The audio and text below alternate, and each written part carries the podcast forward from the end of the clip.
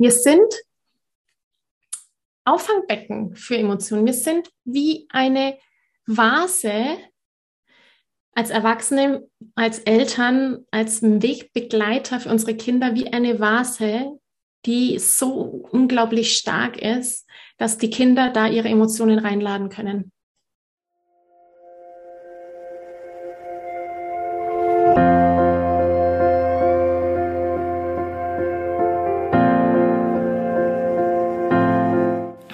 Hallo und herzlich willkommen bei Loslassen und gemeinsam wachsen, deinem Podcast rund um bewusste und bedingungslose Elternschaft.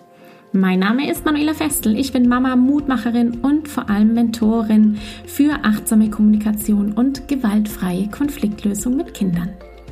Und genau darum geht es auch hier in diesem Podcast. Ich zeige dir, wie du deinen Weg in eine bewusste, authentische und bedingungslose Elternschaft findest und Konflikte schließlich mit deinem Kind achtsam, respektvoll und gewaltfrei lösen kannst. Ganz ohne Schimpfen und Bestrafen. Bist du bereit? Na, dann lass uns loslegen. Hallo, ihr Lieben, herzlich willkommen heute wieder hier im Podcast und diesmal mit einer Teenager-Situation, nämlich der Frage, wie gehe ich als Elternteil um, wenn mein Kind seine Grenze wahrt und da vielleicht eben den Raum verlässt, um zu sich selbst zu kommen im Konflikt. Lasse ich mein Kind dann einfach in Ruhe oder suche ich das Gespräch? Ja, darum geht's heute, um Gesprächsführung, um das Feingefühl, das sich kennen und letztendlich wie immer das gemeinsam wachsen. Ich berichte dir jetzt erstmal die konkrete Situation und dann erhältst du von mir einige Impulse dazu. Viel Spaß in der heutigen Podcast-Episode. Liebe Manuela, folgende Situation. Es ist 20.30 Uhr. Wir sitzen eigentlich entspannt und lachend auf dem Sofa. Dann bitte ich Milan, schon Zähne putzen zu gehen, weil ich in die Badewanne möchte. Er ärgert sich und die Stimmung kippt. Milan geht schimpfend in sein Zimmer, schlägt die Tür zu und wütet noch laut hörbar in seinem Zimmer herum. Solche Situationen kommen immer wieder mal vor. Was soll ich tun? Ihn in Ruhe lassen? Das Gespräch suchen? da bräuchte ich jetzt fast noch ein bisschen mehr Stoff. Worüber meinst du denn, hat er sich geärgert? Was könnte das gewesen sein? Vielleicht wäre er gern mit dir in die Badewanne gegangen? Oder er will auch in die Badewanne? Nee, das glaube ich nicht, nein. ähm, was sein kann bei Milan ist, dass er nicht möchte, jetzt so von seinem, äh, von seinem Alter her auch, der ist zwölf, dass du ihm quasi äh, Richtungen vorgibst er selber entscheiden möchte, wann er Zähne putzen geht. Also sein Bedürfnis nach Autonomie gerade eingeschränkt wurde.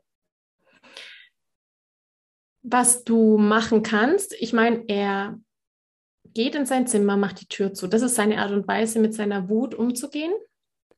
Er spürt sie und er braucht da vielleicht Abstand für sich selber und Ruhe. Und was soll ich tun? Ihn in Ruhe lassen oder das Gespräch suchen? Was sagt dir denn dein Herz, Maike? Grundsätzlich immer das Gespräch suchen. Ich würde immer das Gespräch suchen. Der Unterschied oder nee, wenn er da in seinem Zimmer ist und er hat die Tür zu, dann ist es sein Bereich. Ja, gerade auch als Teenager. Das ist so seins reinplatzen und Tür aufmachen und so, da würde ich seine Privatsphäre natürlich schon respektieren. Und was du aber machen kannst, ist, dass du klopfst oder vor der Tür stehen bleibst und sagst, ich bin hier draußen, ähm, ich bin jetzt auch ganz erschrocken, dass du so wütend weggegangen bist. Habe ich gerade irgendwas gesagt, was dich verärgert hat? ich bleibe jetzt mal hier, bis du kommen magst oder ich bin hier außen und ich möchte einfach den Kontakt zu dir haben. Also auch wieder ein bisschen äh, Impulskontrolle äh, zu assistieren, zu ko-regulieren, denn auch so ein Teenager braucht immer wieder mal Koregulation, gerade weil er sich auch körperlich so stark verändert. Und ähm, ich würde da das Gespräch mit ihm suchen, ja du erfährst ja auch gerade von dem Teenager, der ja keine Sprachprobleme hat, also der ja schon wirklich so alt ist, dass er sich gut artikulieren kann, im Gegensatz zu einem Zweijährigen, ja, zum Beispiel, oder einem Fünfjährigen, der dann teilweise in der Wut gar nicht mehr weiß, wo oben und unten ist. Da ist ja der Teenager schon viel besser ausgebildet, da ist ja kognitiv eine ganz andere Hausnummer. Und wenn du das Gespräch suchst, hast du die Chance herauszufinden, was los ist. Es kann ja auch sein, dass er im Gespräch zu dir sagt, ich will da jetzt nicht drüber sprechen. Dann kannst du das respektieren und sagen, und ich bin trotzdem da. Wenn du bereit bist, darüber zu sprechen, bin ich da. Ja, signalisiere ihm, dass du da bist, dass du fähig bist, seine Emotionen auszuhalten. Wir sind Auffangbecken für Emotionen. Wir sind wie eine Vase als Erwachsene, als Eltern, als Wegbegleiter für unsere Kinder, wie eine Vase, die so unglaublich stark ist, dass die Kinder da ihre Emotionen reinladen können. Und dass die Vase so stark ist und so viel Kraft und Energie hat, darum dürfen wir uns kümmern als Eltern. Und wir können das dann aushalten. Da dürfen die Kinder ihre Emotionen reinschütten und ich kann damit gut umgehen. Ich kann das, die Emotionen dann wegpacken, die Vase woanders hinstellen oder ausleeren und andere Blumen damit gießen oder wie auch immer. Aber wir, wir können, das ist so das Bild, ja, wie, wenn ich mich triggern lasse, nämlich von der Wut von meinem Sohn, dann bin ich ja nicht mehr reguliert. Dann, oh, dann bin ich ja erstmal angespannt und hu, ja, dann, dann übernehme ich vielleicht auch das Problem von meinem Kind. Wenn ich aber im Gleichgewicht bin, wenn ich selber gerade integriert bin und zwar im, mit meinen Gehirnhälften links und rechts und ich will die, die Beziehung integrieren, eine integrierte Beziehung haben, also ganz klar sagen, hey, ich bin da für dich, weil ich bin gerade ganz in der Balance und ich sehe, dass du gerade im Ungleichgewicht bist, dann kann ich dir helfen, wieder ins Gleichgewicht zu kommen. Und da braucht es wirklich Stabilität und eben auch Kraft, das auszuhalten. Und das Gespräch, einfach die Worte, die wir haben, das ist unser Werkzeug. Deswegen würde ich ins Gespräch mit ihm gehen und schauen, ob er sich öffnen mag. Und vielleicht sich auch nicht öffnen. Vielleicht mag er erstmal noch ein bisschen mh, hm, sich ärgern, was auch immer es war. Biete es ihm an, dass Zeit da ist, dass du Zeit ähm, drüber sprechen kannst mit ihm. Ja, es sind schon viele Aufgaben, die wir da so haben. Teilweise vermeintlich nur kleine Situationen, kleine Momente, die aber wirklich viel ausmachen können, ähm, wenn wir reagieren wollen und können. Genau.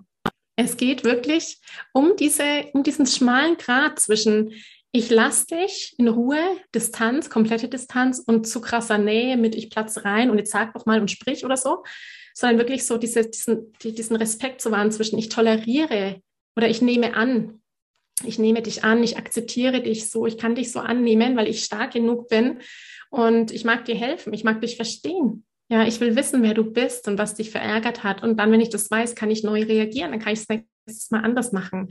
Oder wir finden einen Weg. Oder vielleicht finden wir heute auch erst keinen Weg und wir machen eine Familienkonferenz ähm, und finden dann vielleicht in drei Tagen eine Lösung. Also da diese, diesen Weg zu finden und ihn auch zu gehen, das ist wirklich einfach immer sehr spannend. Ich danke dir von ganzem Herzen, dass du dir heute Zeit genommen hast, diese Podcast-Folge anzuhören.